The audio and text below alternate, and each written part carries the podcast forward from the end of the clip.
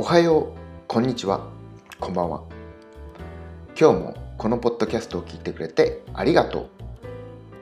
今日は5月4日水曜日。